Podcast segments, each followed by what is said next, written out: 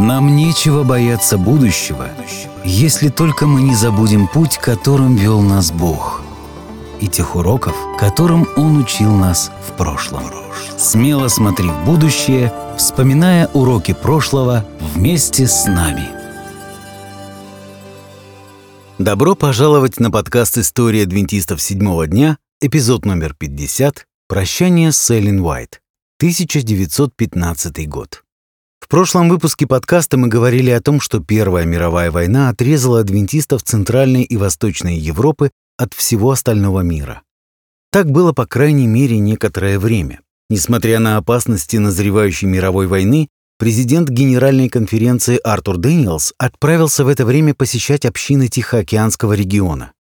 К счастью Дэниелса, корабль, на котором он плыл, разминулся с немецким военным кораблем, капитан которого, не задумываясь, потопил бы его сразу, как только заметил.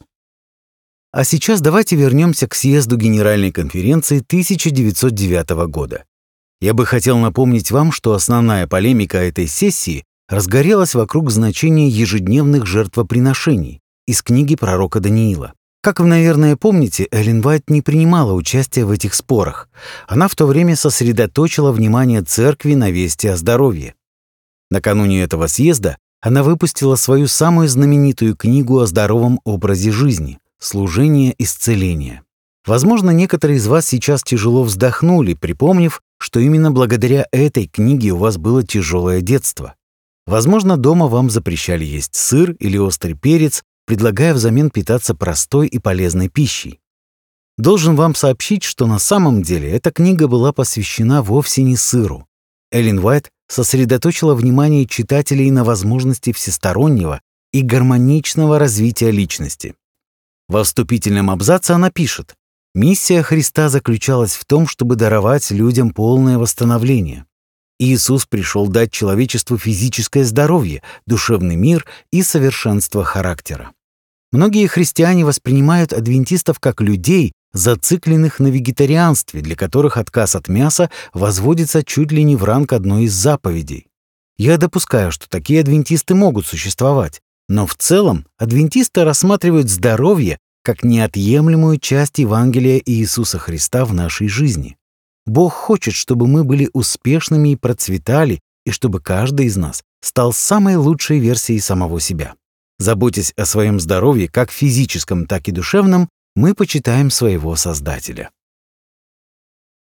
Стать вегетарианцем — это не цель. Главная цель — обрести хорошее здоровье. Если вы адвентист, то повторяйте эту фразу до тех пор, пока вы действительно не осознаете ее смысл. Да, Эллен Уайт пишет о вреде мяса, но она также предупреждает об опасности злоупотребления сахаром и чревоугодничества. Однако она не призывала питаться исключительно пареными овощами, да еще и без соли. Напротив, Эллен отмечает, что еда должна быть аппетитной и вкусной, потому что организм не получает хорошего питания, если пища употребляется без удовольствия. Наша главная цель — быть здоровым. В некоторых регионах мясо может быть включено в рацион, но в идеале это здоровое вегетарианство. Эллен заметила, что далеко не все адвентисты в то время стремились к этому идеалу. Одним из таких адвентистов был президент Генеральной конференции Артур Дэниелс. Итак, в 1908 году Эллен Уайт написала ему достаточно решительное письмо, в котором она объяснила, как пища влияет на характер человека. Если человек не может сказать «нет» пище, то как сможет он сказать «нет» искушению? Все взаимосвязано — дух, душа и тело. Но она написала еще кое-что весьма неожиданное. Господь ждет от нас самоотречения в отношении тех вещей, которые не приносят никакой пользы. Это та работа, которая должна быть выполнена до того, как его народ сможет предстать перед ним как народ совершенный. А затем она продолжила. Кто из наших собратьев готов подписать обязательство отказаться от мяса, чая, кофе и всех вредных продуктов и стать реформаторами здорового образа жизни в полном смысле этого слова? Эллен Уайт знала, кому она писала это письмо. Дэниелс употреблял в пищу мясо, а она хотела, чтобы в этом вопросе он был примером для всей остальной церкви. В конце концов, он был руководителем мировой церкви. Хотя он и называл себя вегетарианцем, он употреблял в пищу курицу и рыбу. Несколько месяцев Дэниелс размышлял над этим письмом и пытался понять, что с этим делать. Дело в том, что он помнил время, когда некий адвентист решил, что все должны отказаться от чая, кофе и мяса и дать обет воздержания. В то время такая практика, то есть обет воздержания, была обычным делом в Америке. Семья или иногда даже вся церковь вместе подписывали бумагу, обещая исключить из питания определенные продукты. Таким образом, этот человек, действуя из самых благих побуждений, дав этот обет воздержания, разворошил среди членов церкви осиное гнездо. Дэниелс написал об этом Вилли Вайту и добавил, там были некоторые люди, настроенные весьма фанатично, которые не могли радоваться в Господе, когда другие люди не считали своим долгом заходить так далеко. То есть Дэниелс предупредил Вилли, что обет воздержания рано или поздно станет работать против нас.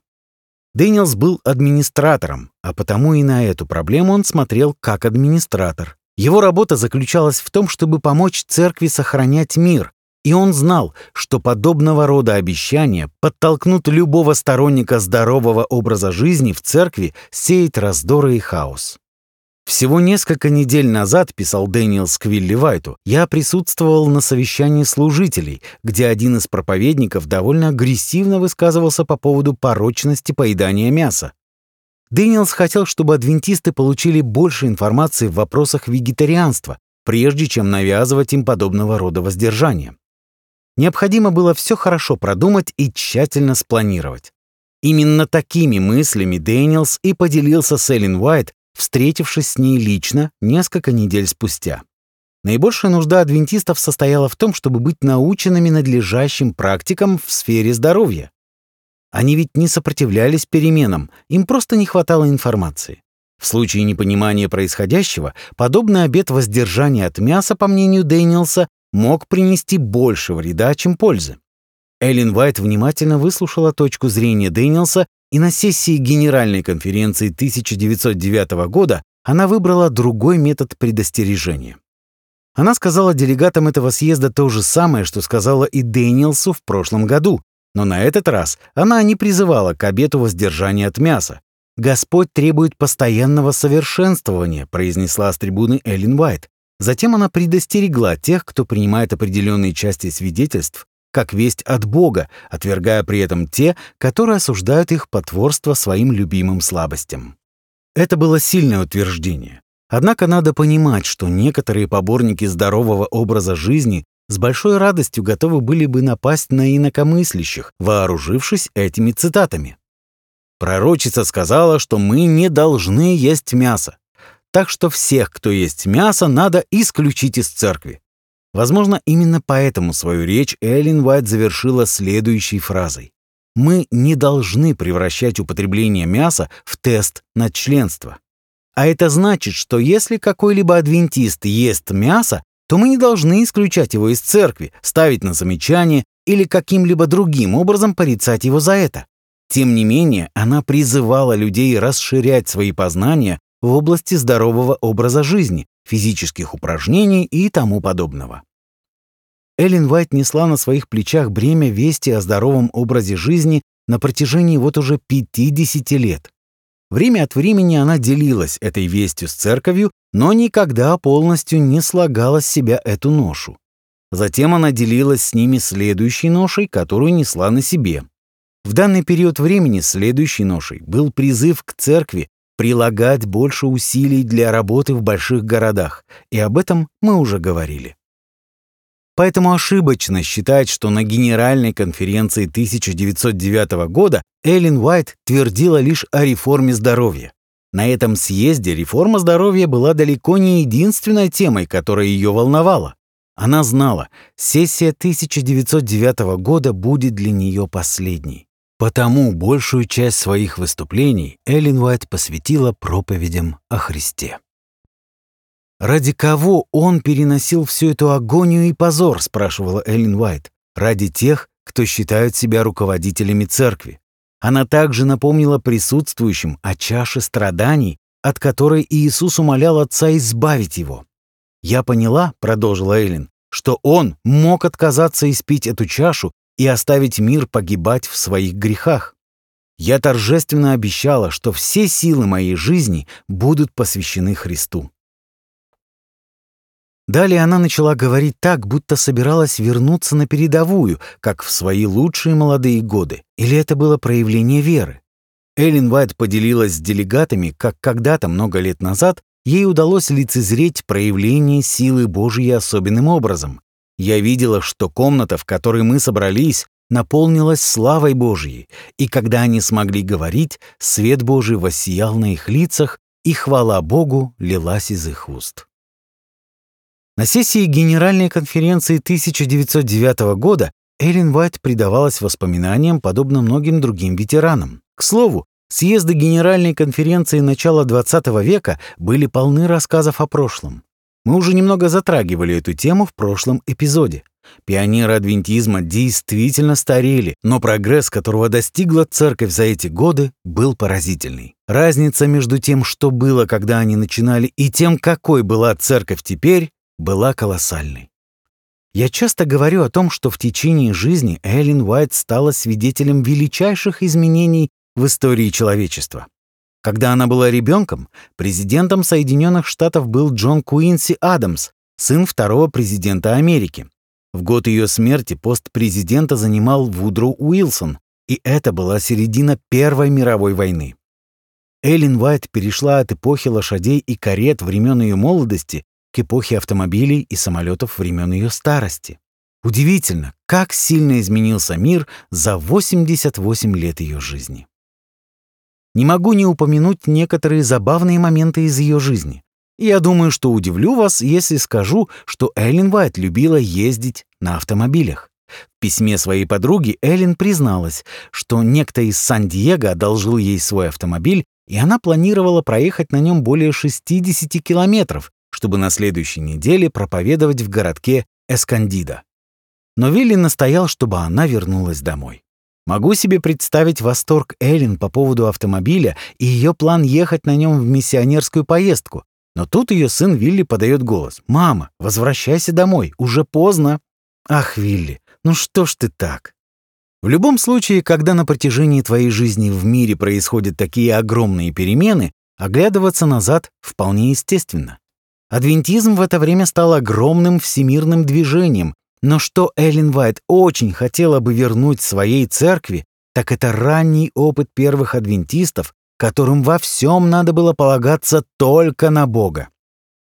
Разумеется, серьезной причиной, почему Эллен Вайт увлеклась всеми этими воспоминаниями, был тот факт, что все, о ком она говорила, стояли на пороге вечности. К 1909 году Эллен Уайт прекрасно осознавала свою смертность и приближающийся конец и потому ее заключительное слово на Генеральной конференции было в действительности ее прощальной речью, кратким изложением миссии ее жизни. Эллен Уайт проживет дольше, чем она думала, но съезд Генеральной конференции 1909 года действительно стал последним, который она посетила лично. Этот съезд проходил в Вашингтоне, округ Колумбия. По окончанию конференции Эллен Уайт отправилась в Портленд, штат Мэн, город, в котором она выросла и в котором не была уже 25 лет. Во время своего визита Эллен остановилась в гостях у Кларенса Бэнкса, своего племянника Баптиста, с которым она раньше не встречалась. Должно быть, это была необычная встреча. Только представьте, как отреагировала на эту новость жена племянника. «Так значит, твоя 80-летняя тетя, с которой ты никогда раньше не встречался, собирается погостить у нас? А кто она такая? Что, она пророк? Хм, думаю, это будет весело. В конце концов, у каждого есть какая-нибудь чудаковатая тетя. Однако все прошло отлично, и они хорошо поладили. Позже Эллен Уайт с уважением отзывалась о Кларенсе и его жене. Хотя, наверное, легко говорить приятные вещи о родственниках, когда видишь их раз в 25 лет. Хм. Но вы не подумайте, что она относилась прохладно к своим родственникам. На самом деле Эллен была крайне внимательна ко всем своим близким. В 1903 году она даже попросила одного адвентистского проповедника, который гостил в Портленде, навестить семью Кларенса от ее имени. Проезжая по городу, Эллен Уайт показывала места, которые помнила с детства. методистскую церковь, в которой она впервые крестилась, здание суда, где они с Джеймсом поженились. Эллен поделилась также воспоминаниями о том, как впервые услышала проповеди о скором пришествии Христа от Уильяма Миллера и Джошуа Хаймса. Во время своего пребывания в Портленде Эллен Уайт выступила на лагерном собрании. Городские чиновники пришли послушать знаменитую уроженку здешних мест, и, надо сказать, она их не разочаровала. Ее речь длилась чуть более часа. Впоследствии она так описала это событие. Я проповедовала перед ними не потому, что чувствовала себя достойной этого, а потому, чтобы они услышали весть милосердия, которая даруется миру. В этой фразе как нельзя лучше прослеживается истинный дух адвентизма. Эллен поделилась с жителями города мыслью о том, что здесь, в Портленде, должна быть продолжена та же работа, которая началась в 1843 и 1844 годах, когда здесь провозглашалась весть о скором пришествии Христа.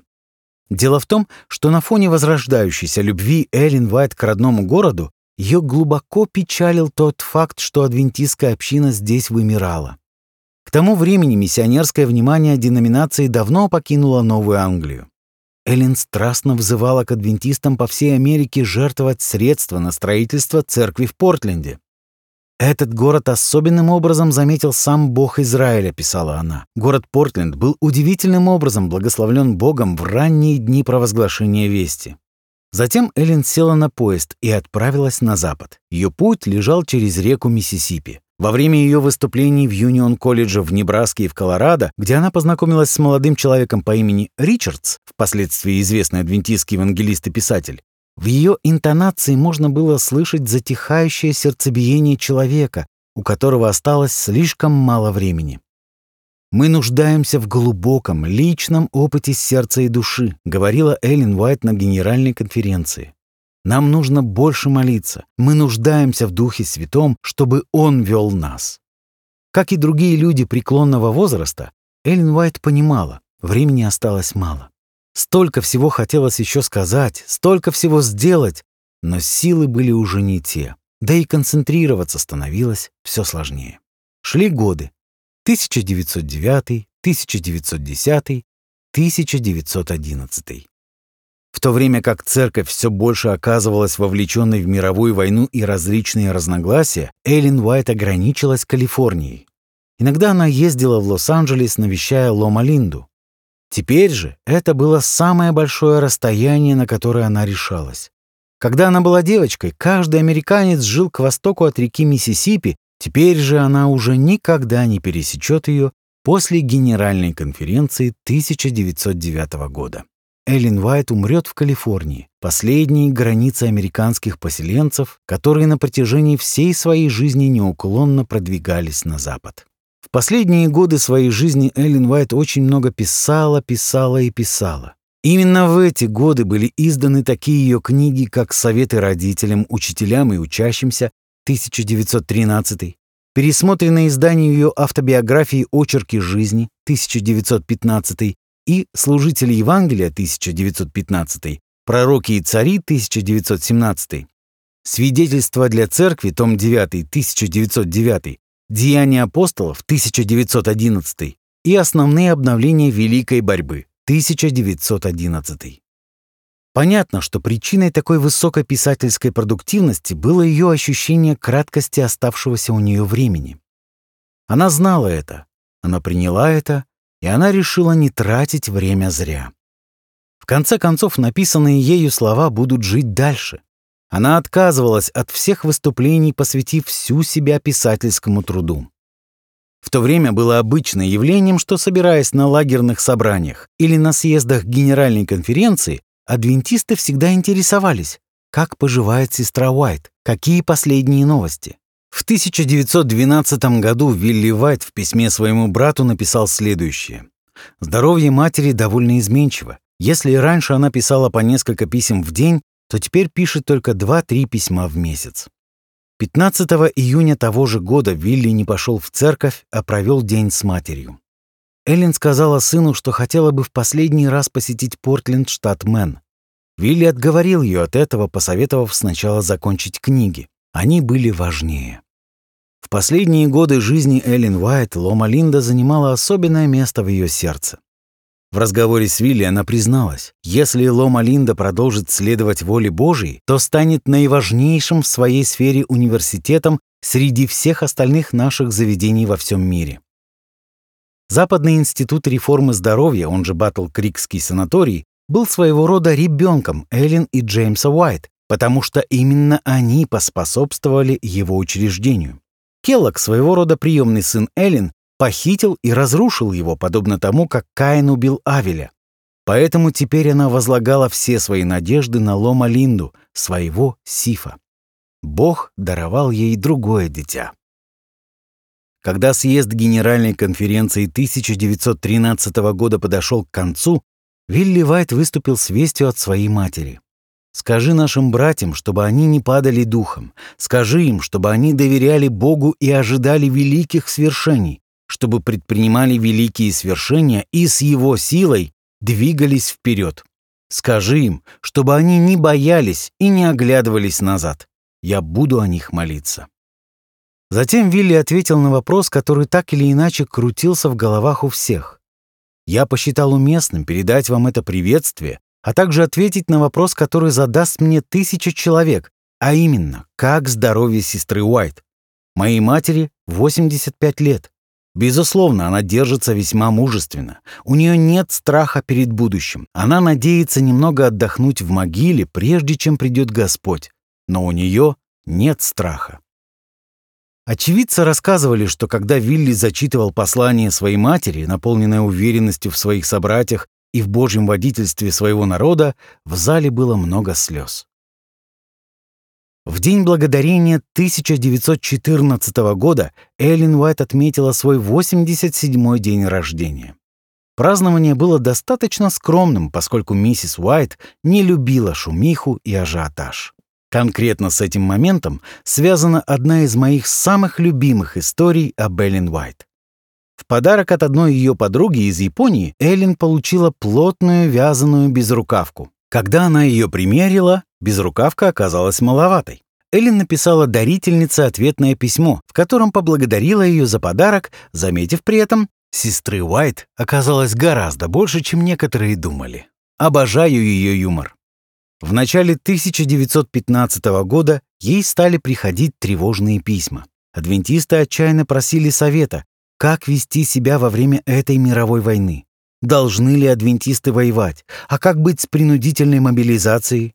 Несмотря на то, что Эллен Уайт прекрасно знала о происходящих событиях на мировой арене, она предпочитала отмалчиваться. Ее помощники пытались заставить ее задуматься над этой проблемой, но она казалась такой отчужденной. Однажды, вероятно, после прочтения очередного выпуска ревью, Эллен Уайт обратилась к Вилли. «Пострадал ли наш народ от войны?» «Да», — ответил Вилли, — «сотни людей забрали в армию. Некоторые уже погибли на фронте. Есть и те, кто сейчас находится в горячих точках. Очень много страданий. Многие в замешательстве. Некоторые люди в Америке и в Европе осуждают тех наших братьев, которых принудили вступить в армию. Они считают, что им следовало отказаться брать в руки оружие, зная, что их за это могут даже расстрелять. Эллен ответила, «Я не думаю, что им следовало так поступать. Я думаю, им следует выполнять свой долг до тех пор, пока есть время». Хм, это был далеко не самый ясный совет, который когда-либо давала Эллен Уайт. Но, как вы, наверное, помните, точно так же она не дала ответы при разногласиях насчет ежедневных жертвоприношений. В Элмсхевене у нее было хорошее настроение, но ее способность понимать сложность этих ситуаций была очевидна. Поэтому Вилли не обременял ее этими новостями. Адвентистской церкви пришло время искать Бога и его мудрости самостоятельно. Последнее письмо, которое написала Эллен Уайт, было адресовано женщине, которая колебалась в своей вере и нуждалась в помощи и поддержке. Сатана стремится отвлечь наши мысли от могущественного помощника и побудить нас думать о нашей падшей душе. Хотя Иисус видит грехи прошлого, Он прощает их, и мы не вправе бесчестить Его, сомневаясь в Его любви. Чувство вины нужно сложить у подножия креста, иначе оно отравит источники жизни. Христова любовь к его детям так же нежна, как и сильна. И она сильнее смерти, поскольку Он умер, чтобы выкупить наше спасение и навечно сделать нас единым целым с Ним. Его любовь настолько сильна, что она движет всем его могуществом и использует огромные источники небес в совершении блага для его народа. Мне очень нравится это письмо. Когда я читаю его, то мне приходит на ум, что Эллен Уайт могла бы адресовать это письмо самой себе в молодости, когда она была больна, слаба и сомневалась в любви Бога к ней. Теперь же она прошла полный круг жизни, и может сказать то, чего так не хватало молодой Эллен.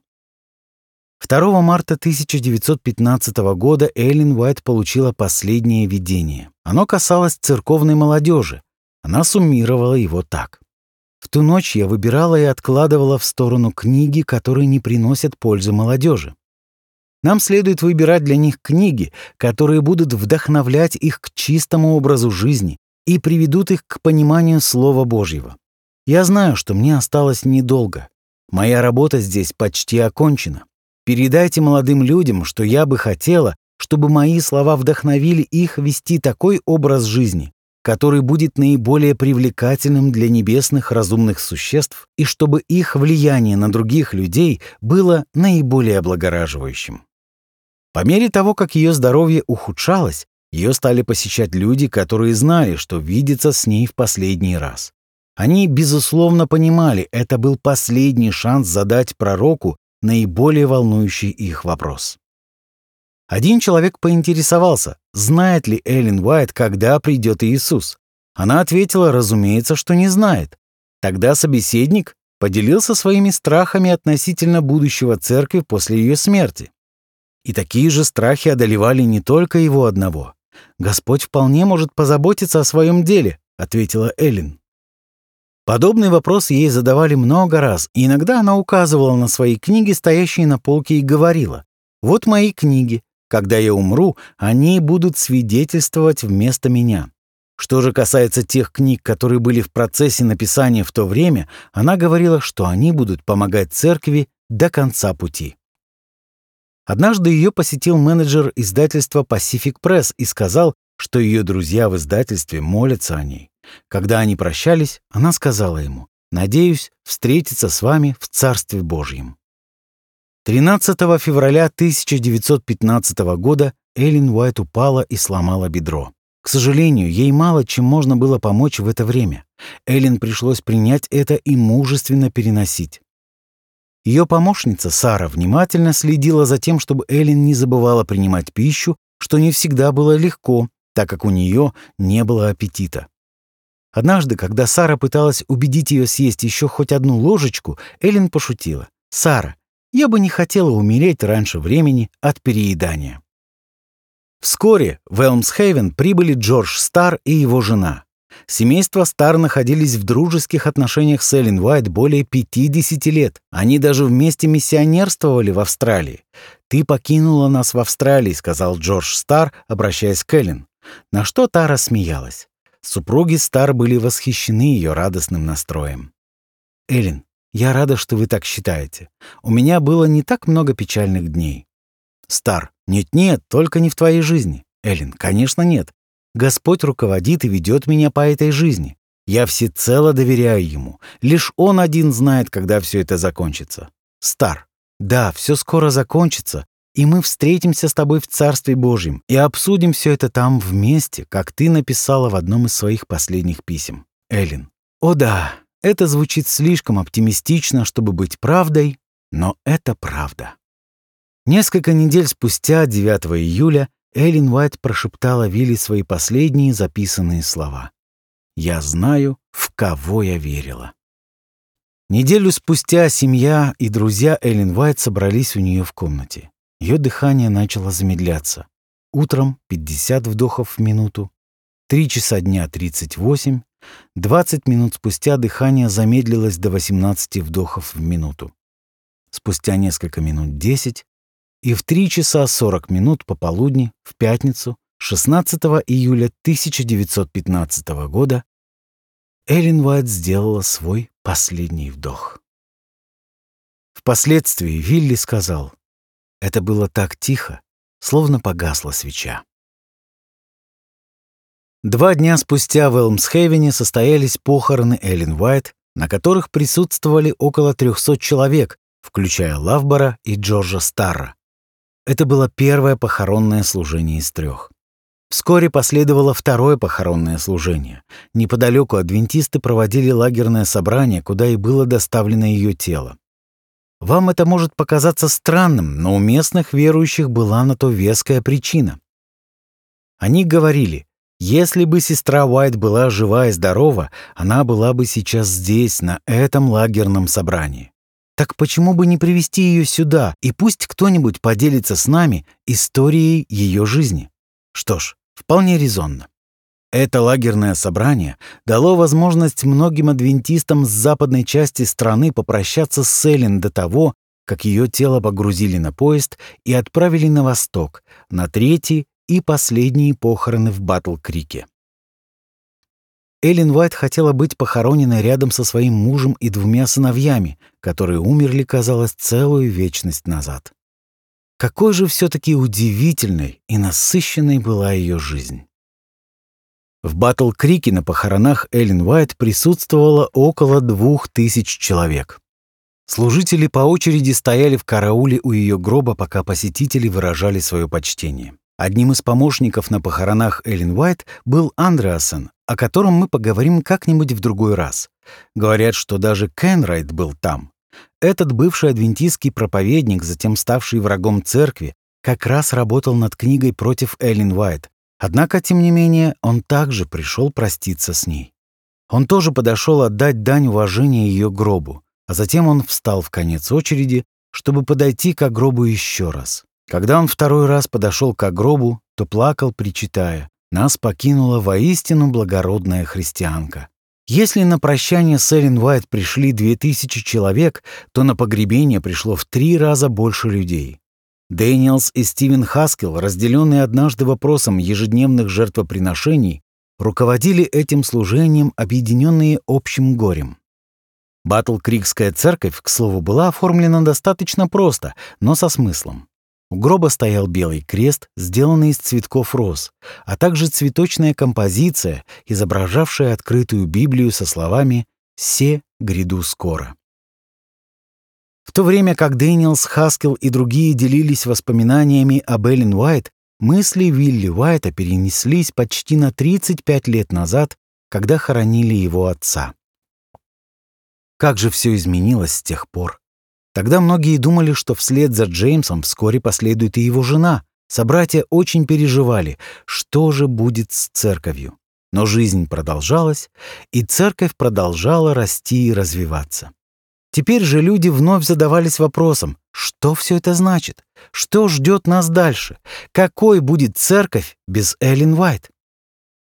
Разумеется, Эллен была похоронена рядом со своей семьей. Каждый автомобиль и каждый конный экипаж города были задействованы для того, чтобы доставлять людей на кладбище. Кроме того, могила Эллен находилась неподалеку от могилы Джона Келлога, отца Джона Харви Келлога, который одним из первых принял адвентизм. Рядом была могила Дэвида Хьюита, самого честного человека в городе, которого разыскал Джозеф Бейтс, впервые приехав в Батл-Крик. Здесь же был похоронен Джон Байингтон, первый президент Генеральной конференции и, конечно же, Урия Смит. Эллен Уайт была погребена не только в окружении своей семьи, но и в окружении друзей. Газеты всей страны от «Нью-Йорк Таймс» до «Хроники Сан-Франциско» опубликовали некролог о смерти Эллен Уайт. Один репортер даже замучил вопросами бедного Вилли. «Кто? Ну кто же станет следующим пророком вашей церкви?» Вилли ответил ему, что церковь не выбирает себе пророков.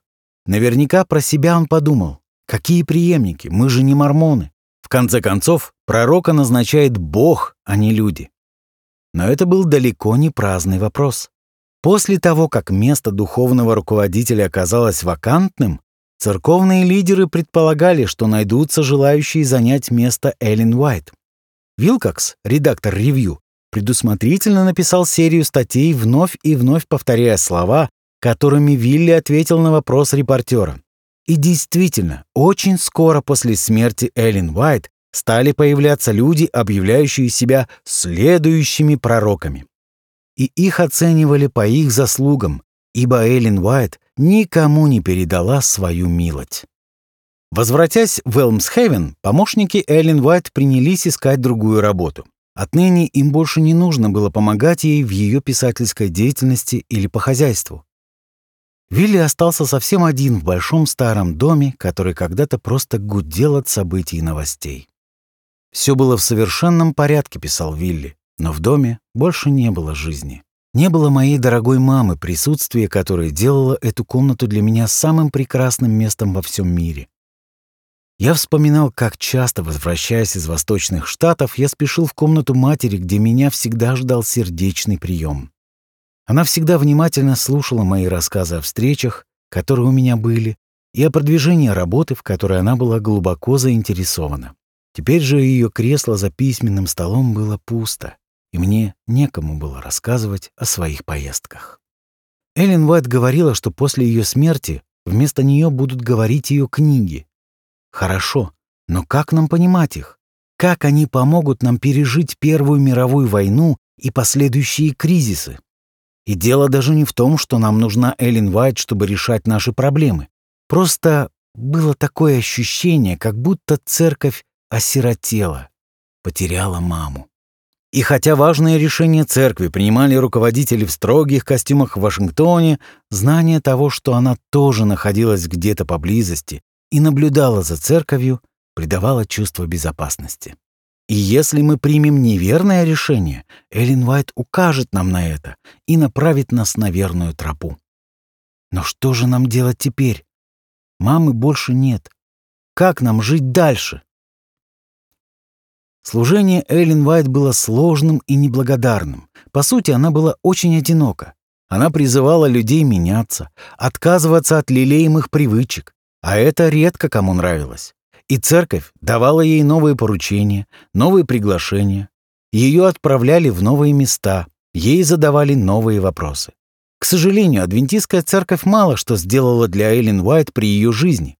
Она не стала богатой, ей не выделили удобный офис с панорамным окном, да и мало кто знал, как поблагодарить ее за все годы неустанного труда и самопожертвования.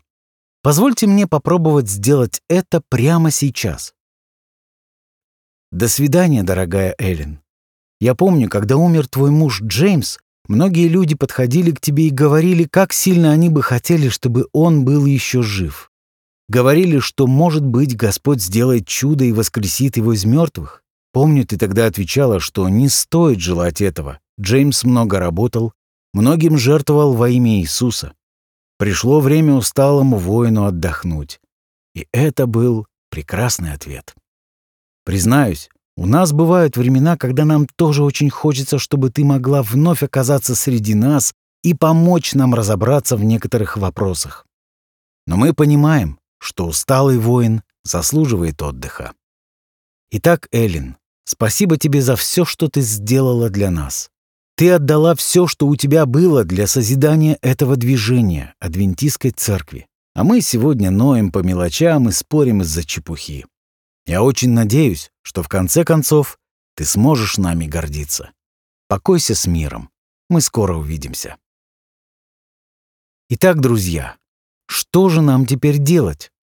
На съезде Генеральной конференции 1909 года, о которой мы говорили в самом начале этого эпизода, Эллен Уайт обратилась к руководителям церкви с последним словом. Окончив свою речь, она взяла Библию и дрожащими руками подняла ее перед присутствующими со словами «Братья и сестры, я рекомендую вам эту книгу». Затем она закрыла Библию и пошла на свое место.